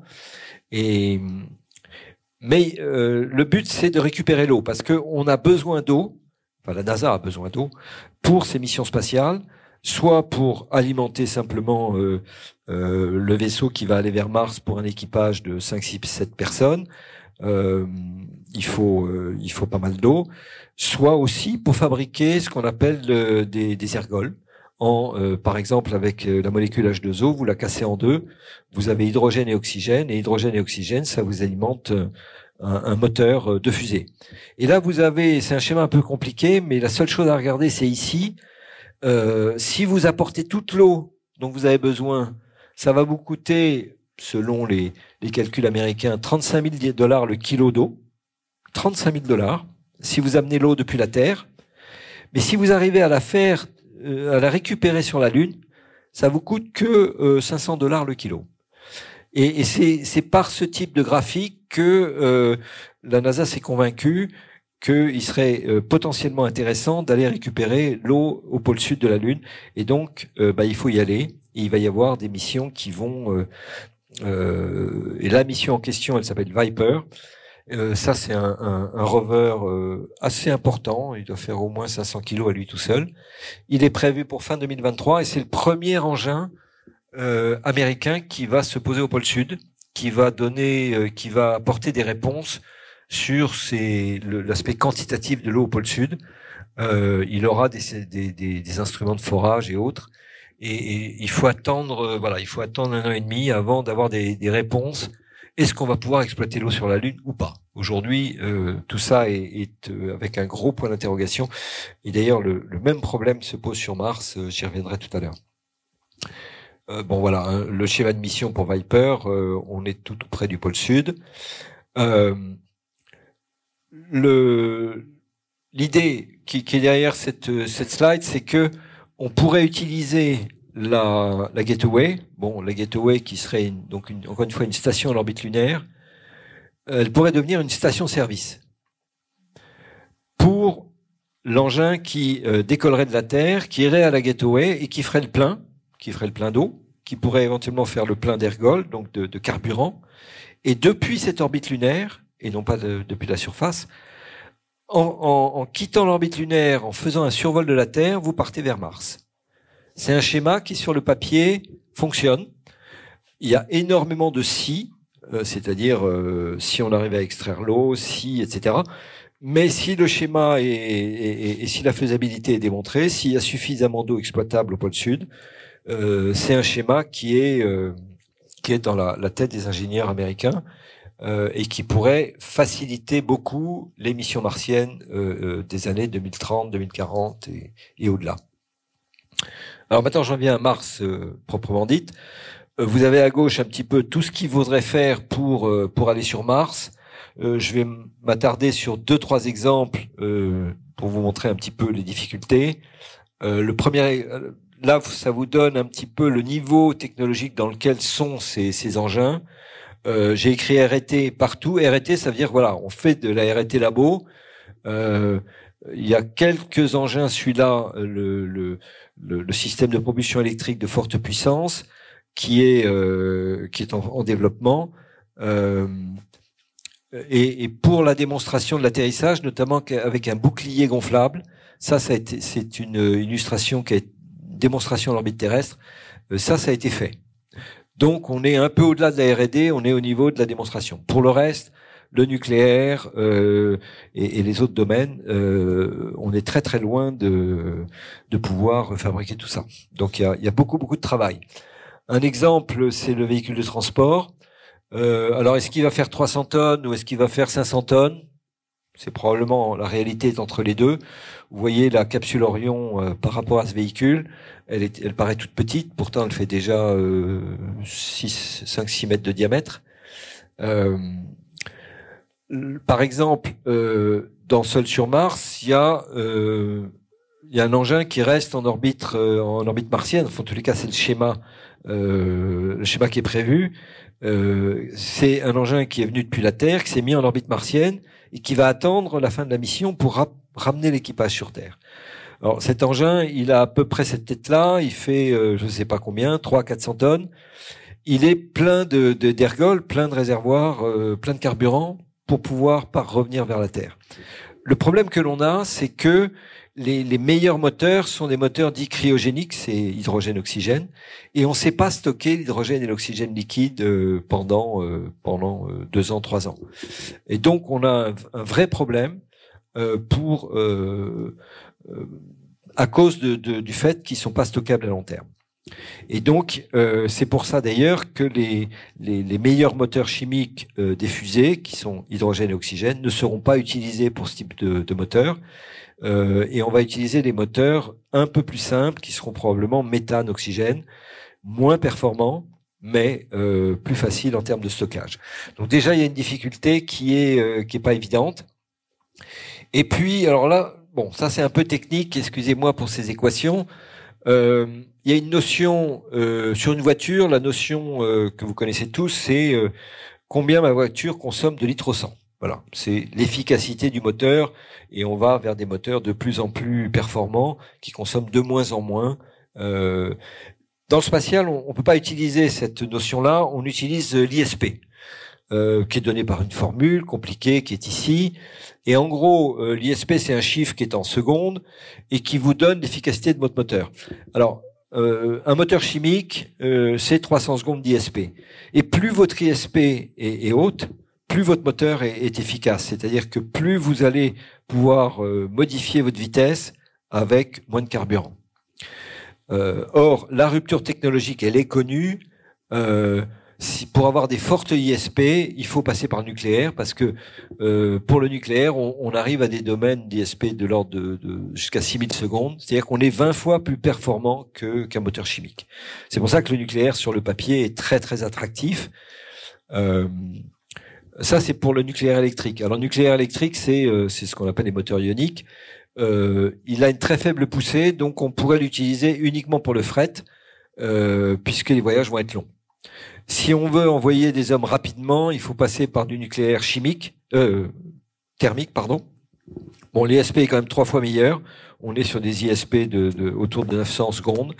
Et, et, et, et, les Américains sont en train de redévelopper euh, du nucléaire spatial, redévelopper parce qu'ils l'avaient fait dans les années 60. Ils ont abandonné parce que il y a des problèmes de contamination, mais leur programme repart et, et, et l'idée, ça serait de, de, pouvoir fabriquer ce qu'on appelle un space tug, c'est-à-dire un remorqueur spatial nucléaire qui ferait l'aller-retour Terre-Mars. Euh, et, et, sur le papier, on peut imaginer aller sur Mars en, euh, en trois mois euh, plutôt que plutôt que six mois. Mais encore faut-il euh, arriver à développer le nucléaire avec toutes les exigences de sûreté, notamment au lancement. et ça, c'est quelque chose qui aujourd'hui n'est pas n'est pas garanti. Alors, pour l'atterrissage, euh, c'est un problème qui est compliqué sur Mars parce que vous avez une atmosphère, parce que, mais néanmoins vous avez une atmosphère qui vous freine pas beaucoup. Donc aujourd'hui, euh, l'état de l'art, c'est-à-dire ce qui se fait de mieux, c'est ce qui ce qui a été utilisé pour euh, pour Mars 2020 ou pour Curiosity, c'est ce Skycrane, ce système-là qui vous pose un engin d'une tonne. Voilà, ce rover il fait une tonne. Et rien que pour ça, vous avez euh, c'est compliqué. Quoi. Vous avez déjà un logiciel de pilotage qui fait 500 000 lignes. Euh, vous avez 76 systèmes pyrotechniques, euh, donc c'est extrêmement complexe. Euh, les systèmes pyrotechniques, c'est des boulons explosifs qui qui, libèrent un bouclier, qui euh, qui ouvrent un parachute, etc. Et en anglais, on dit non-scalable, c'est-à-dire qu'on peut pas on peut pas extrapoler à des engins de 30 tonnes. Donc euh, cette technologie marche pas. il va falloir euh, utiliser autre chose. Euh, il y a deux, deux grandes idées. il y a l'idée que défend que défend Elon Musk, c'est-à-dire le l'aile volante de type navette spatiale, sachant que vous allez vous freiner avec votre aile dans la rentrée dans l'atmosphère et à la fin seulement vous redressez et vous avez des rétrofusées pour l'atterrissage vertical. Ça c'est le schéma que propose SpaceX. Il y a un deuxième schéma qui est proposé par Boeing, c'est le, fameux bouclier gonflable où euh, vous agrandissez euh, avec une structure gonflable pour pouvoir freiner dans les hautes couches de l'atmosphère. Euh, je peux pas vous dire quel va être le, le, le, système final. Les deux concepts sont aujourd'hui euh, à l'étude. Par contre, les experts disent qu'il faut environ 40 ans pour développer cet engin. Donc, vous voyez, ça vous met l'homme sur Mars dans les années 2060. Donc c'est ça calme un peu ces chiffres. c'est pas moi qui parle, hein, c'est les experts de, américains qui disent il faut environ 40 ans pour développer ce système. Pourquoi? Parce que c'est voilà typiquement euh, à quoi pourrait représenter voilà à peu près ce que pourrait être un MAV. Vous voyez la taille de l'engin? Qui doit se poser sur Mars, c'est à peu près la taille de l'engin d'ailleurs du film sur Mars, qui est assez réaliste. Ça veut dire que ce premier étage ici, vous voyez, il a servi uniquement à l'atterrissage. Donc les réservoirs juste au-dessus ici sont totalement vides.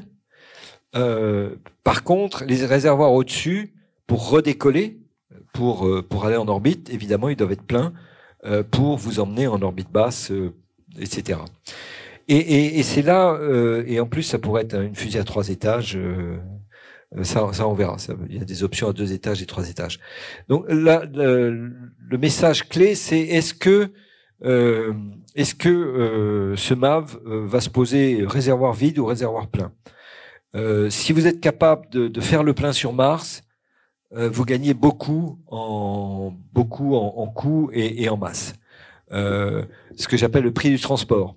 C'est-à-dire que pour amener un kilo de, de, carburant sur Mars dans votre fusée, il faut lancer plus de 220 kilos depuis la Terre. C'est ça le prix du transport. C'est-à-dire que amener un kilo, ça vous coûte 220 kilos. Et après, si vous dit il me faut une tonne, eh ben il vous faut 220 tonnes qui décollent. Voilà. Et, et évidemment, euh, quand on voit ces chiffres qui sont théoriques, hein, donc et on pourra certainement pas les les abaisser, euh, il faut trouver un moyen, si c'est possible, de fabriquer les ergols sur Mars. Et, ça, sur le papier, ça marche très bien, euh, puisque les, calculs ça, c'est la, la, masse qu'on pourrait poser euh, pour, pour fabriquer les ergols. C'est-à-dire que euh, la machine à fabrication d'ergols, qui fabriquerait de l'oxygène liquide et du méthane liquide, pèserait à peu près 3 tonnes. Ça, c'est l'option je, je fais le plein sur Mars.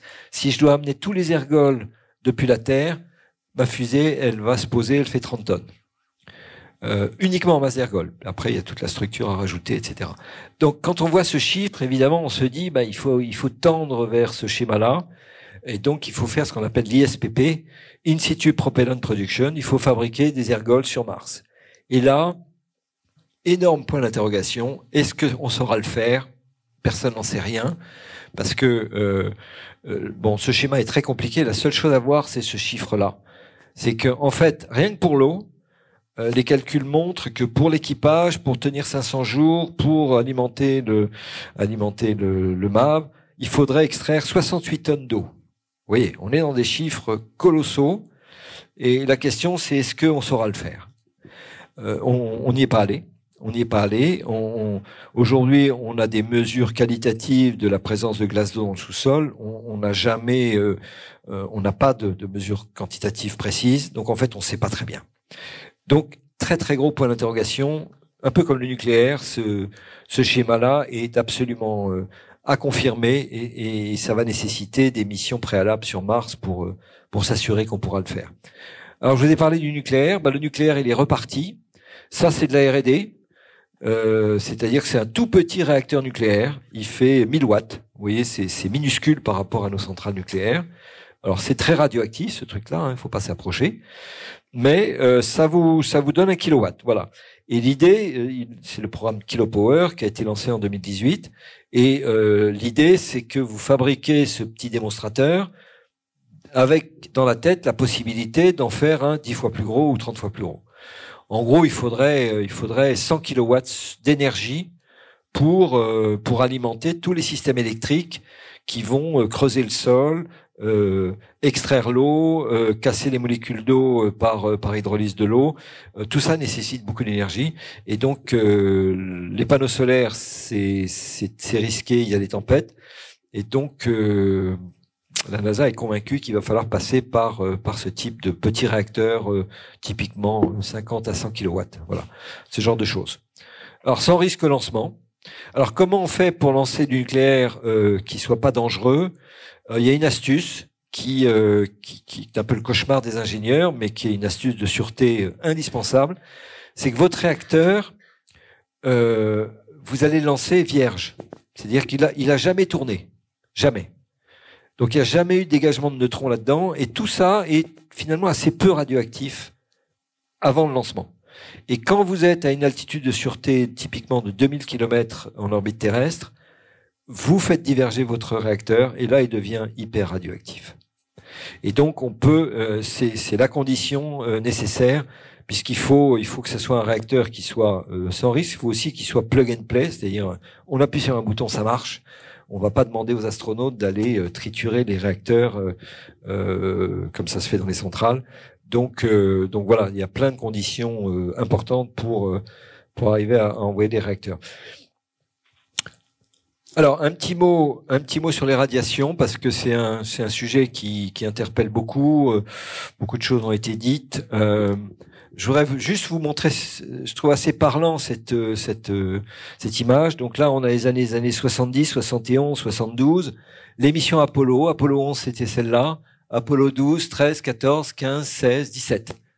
Vous voyez qu'entre Apollo 16 et Apollo 17, il y a eu un événement là. Il y a eu une éruption solaire qui est tombé dans la catégorie mort instantanée. Ça veut dire que euh, cette éruption solaire a envoyé une dose de radiation euh, sur la Lune euh, telle que les astronautes, s'ils avaient été, c'est-à-dire si cette barre bleue avait été là pendant Apollo 16, ils seraient morts. Donc il y a, un petit peu une roulette russe sur les radiations. C'est-à-dire qu'en général, il n'y en a pas trop, puis de temps en temps, il y a des éruptions. Donc les points jaunes ici sont des éruptions euh, qui sont euh, supérieurs, bon, pas trop dangereux, supérieurs à la dose annuelle, mais quand vous atteignez ce chiffre, euh, il y a un problème. Après, on fait des moyennes, et puis il y a une part de risque. quand vous êtes sur la Lune, il y a si vous êtes en sortie extravéhiculaire, vous n'avez aucun moyen de vous protéger. Si vous êtes dans un module, il y a peut-être un moyen de, de, de se protéger. Pour les réactions solaires, il faut un blindage classique. Euh, et, donc, il faudrait qu'un des modules, par exemple, pendant le voyage, ait un blindage euh, particulièrement épais. Euh, ça, ça fonctionne pour les éruptions solaires, c'est-à-dire sur alerte. Euh, pour les rayonnements galactiques, qu'on appelle les GCR, les Galactic Cosmic Rays, ils sont mille fois plus énergétiques. Ça veut dire que le blindage, il faudrait qu'il fasse un mètre d'épaisseur. Bon, vous imaginez la masse que c'est. Et ça, ça marche pas. Donc, on peut pas se blinder. Donc, de toute façon, les doses de radiation pour l'équipage seront importantes, ce qui pose des problèmes euh, d'éthique, je dirais, pour les astronautes et, donc pour la santé des astronautes. Alors, il y a eu des schémas, des gens ont pensé euh, euh, des systèmes électromagnétiques très puissants pour empêcher que les rayonnements cosmiques atteignent les astronautes. Ça marche pas du tout, ce système-là. Euh, en gros, c'est un petit peu si vous demandiez aux astronautes de, vivre sous une ligne à haute tension. En général, on n'aime pas. Il n'y a que des vaches de temps en temps, mais euh, je ne leur souhaite pas de rester trop longtemps quand même. Donc ça, ça c'est un système. En fait, on ne peut pas se protéger. Donc, il va y avoir euh, des problèmes de radiation. à l'époque, d'ailleurs, du, du, rapport de 2014, il y a d'une part, alors le, la, législation, c'est 3% d'excès de cancer dans les 20 ans qui suivent la mission. Ça, c'est la limite que, que la législation américaine et internationale, d'ailleurs, est fixée dans, dans l'industrie nucléaire. Euh, ce qui correspond à 3, 3 sieverts, alors peu importe les unités, mais les femmes, c'est 1,7. C'est-à-dire que les femmes sont plus sensibles que les hommes aux radiations. C'est pas moi qui le dis, encore une fois, c'est, les experts. Euh, est-ce que ça veut dire qu'il y aura pas de femmes qui iront sur Mars? On verra. Euh, en tous les cas, euh, la dose est atteinte après 600 jours pour un homme, alors j'ai écrit non-fumeur, c'est une blague bien sûr, euh, de 55 ans. plus vous êtes âgé, moins vous êtes sensible aux radiations. ça veut dire que les, astronautes seront des, des, vétérans, des vétérans plutôt de la gamme quinquagénaire. Et le problème pour les femmes et les jeunes se pose, puisque en 200 jours, ils ont atteint la limite. Et j'avais écrit euh, dans cette slide qu'il fallait euh, reconsidérer les risques et euh, probablement monter un comité d'éthique. Ça, c'était il y a un an et demi. Et en fait, la NASA a, a, effectivement, en juillet 2021, a annoncé que, eh ben, elle allait changer les règles. Et voilà. Ce, alors, ça, ça vous donne toujours en verte. Donc, vous avez de la mission martienne on est à 1 sievert. Voilà, typiquement c'est 1000 euh, ici. Donc euh, c'est à peu près ça que les astronautes vont avoir. Et euh, ça correspond à la dose limite que le Canada, l'Europe et la Russie se sont fixés pour les astronautes. On est, on est à 1000 millisieverts, c'est 1 sievert. Et la NASA est passée à 600. euh, en disant, euh, voyez, c'est pas, c'est pas, c'est pas très méchant puisque vous voyez que, que l'Europe et la Russie sont au-delà de ce chiffre. Alors 600 avec une petite phrase ici qui dit, oui, mais il y aura des dérogations parce qu'on sait que, on sait que 600 ça va pas suffire puisqu'ils vont atteindre 1000. Donc euh, et il y a plus de, il y a plus de différenciation homme-femme parce que c'était euh, jugé euh, politiquement non correct, même si malheureusement physiologiquement c'est toujours la réalité. Bon, en d'autres termes, en termes de radiation, c'est un souci, mais euh, c'est pas rédhibitoire. Ça veut dire que euh, il y aura, euh, au lieu d'être, ils vont dépasser la limite des 3% de cancer dans les 20 ans qui suivent la mission. On ne sait pas s'ils seront à 5 ou à 10. Ils vont signer une décharge, les astronautes, en disant je m'engage à ne pas poursuivre la NASA euh, quand j'aurai mon cancer. Et puis voilà. Et puis vous envoyez des gens qui ont 50 ans, ça veut dire que 20 ans après, ils ont déjà 70 ans, ils sont bon. Donc finalement, comme on dit en anglais, c'est pas un showstopper. C'est-à-dire c'est pas c'est pas les radiations qui vont réellement euh, empêcher que cette mission se fasse. C'est un peu ça mon message. Même si c'est quand même assez préoccupant. Euh, bon, ça c'est un point sur le budget. Donc euh, en gros, vous avez compris. Euh, peut-être que peut-être que le budget, on parle de 400 milliards. quand on sait que les Américains consacrent à peu près 10 milliards par an, 10 euh, milliards par an pendant 40 ans, ben on tombe sur 400 milliards. Donc ils ont les moyens de se payer la mission. Voilà, c'est un budget qui est à peu près euh, cohérent. Alors en plus, le budget de la NASA augmente, ils sont plutôt à 12 ou 13 milliards par an. Euh, et pour cela, ben, vous l'avez compris, il faut étaler les dépenses. C'est-à-dire qu'il faut surtout pas demander une forte augmentation du budget de, de la NASA. Il faut avoir une augmentation juste de 2,5% au-dessus de l'inflation. Et pour ça, il faut ces étapes intermédiaires euh, qui s'appelle euh, Passage par la Lune euh, de type Apollo, base lunaire, et puis euh, et puis les missions martiennes que vous voyez ici autour de 2050. Donc c'est c'est ça le schéma qui est proposé et c'est ça qui permet de d'étaler sur 40 ou 50 ans tout ce qu'il faut développer. Alors la question du pourquoi. mais pourquoi ils vont dépenser 400 milliards pour envoyer des hommes sur Mars? Alors je premier ce que j'appelle les éléments de langage pour la Maison Blanche, parce que finalement, il faut pas dire pas dire n'importe quoi, et, euh, et, souvent on voit, on, lit à peu près n'importe quoi sur le sujet. Donc, ce qui est sûr, c'est que c'est pas la science qui est le moteur de tout ça. Donc, euh, la question, c'est pourquoi? Euh, est-ce que c'est lié à l'impact économique? C'est est-ce qu'il y a un business? Est-ce qu'on va se faire de l'argent? La réponse est certainement non. Il n'y a aucune perspective de, euh, de retour sur investissement. Donc c'est que des dépenses. Il n'y a pas des recettes là-dedans. Il y a pas, a zéro recette. Il y a que des dépenses. Euh, Est-ce que c'est un argument de, de, défense nationale? Vous savez qu'aux États-Unis, tout, tout, tout ce qui touche la, la défense nationale, c'est c'est euh, absolument sacré. Et la réponse est non, euh, quand même. Faut pas, faut pas exagérer. Euh, les vols spatiaux habités, c'est pas un argument très solide pour euh, pour dire que c'est lié à la sécurité nationale du pays. Donc ça, ça marche pas bien. Euh, Est-ce que c'est pour avoir une stature nationale et des relations internationales? Certainement oui. Ce qu'on appelle le soft power, c'est finalement faire venir avec vous les partenaires comme l'Europe, le Canada, euh, la Russie, donc qui est en train de, de quitter, euh, le Japon et, et, et, le Canada. Donc oui, oui, il y a un aspect, euh, il y a un aspect soft power. Donc quand vous êtes partenaire, ben euh, pour je serais schématisé, si on est partenaire, on se fait pas la guerre déjà, c'est une bonne chose. Et en plus, on, on, va tous dans le même euh, dans le même but, et donc on, on ça permet de, de baisser les coûts américains euh, en, en, en, faisant payer aux partenaires certaines choses. Est-ce que c'est lié au, euh, est-ce que c'est pour l'éducation et l'inspiration? Alors ça, c'est un argument américain qu'on retrouve souvent parce que des études ont montré que le programme Apollo a fait complètement exploser les, les thèses les thèses en physique et en physique spatiale. Euh, dans les années 70, il y a eu un engouement pour le spatial avec le programme Apollo, et donc c'est souvent, euh, c'est souvent utilisé euh, par par les Américains pour justifier ces programmes de vols habités.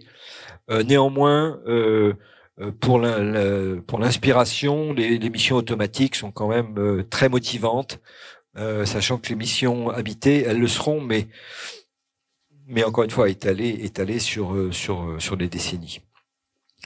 Euh, alors je continue. Est-ce que c'est parce que l'homme fera mieux que le robot? Alors oui, aujourd'hui l'homme fait mieux que le robot, mais euh, attention que cet argument, on ne sait pas dire si dans 20 ans il sera toujours vrai. Est-ce que, est-ce que le robot, avec l'intelligence artificielle, sera pas euh, tout aussi efficace, voire plus que l'homme, sachant que l'homme coûte entre 10 et 100 fois plus cher que le robot. Donc, euh, donc dès que le robot va devenir plus efficace que l'homme, euh, cet argument va, s'effondrer, et donc il est en soi, il, il suffit pas. Euh, est-ce que c'est pour la survie de l'humanité? Alors ça, c'est l'argument d'Elon Musk.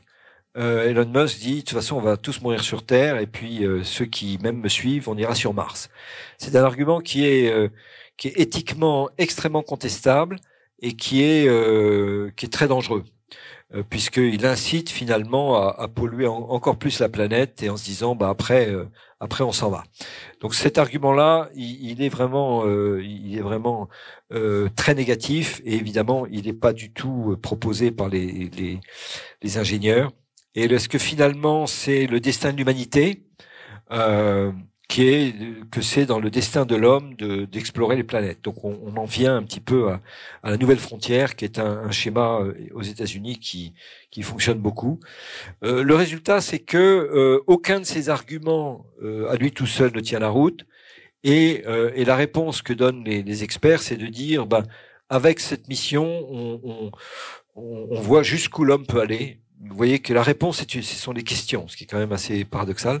Et jusqu'où l'homme peut aller dans l'espace. Et, en plus, on ne sait même pas ce qu'il va y faire. Donc, euh, qu'est-ce que l'homme découvrira et, accomplira quand il sera là-bas?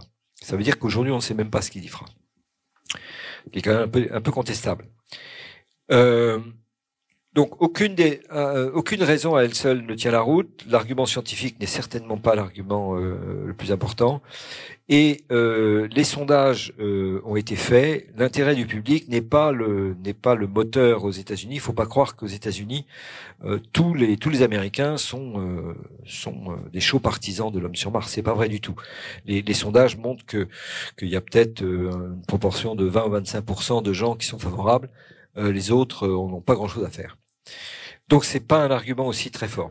Alors le dernier argument qui n'est pas dans le rapport, qui est personnel, c'est un petit peu le, ce que j'appelle le syndrome Apollo, post-Apollo, c'est que avec Apollo, donc euh, les États-Unis se sont retrouvés à être le seul pays au monde à consacrer 50, 50% de leur budget spatial civil dans les vols habités, c'est-à-dire plus de 10 milliards par an.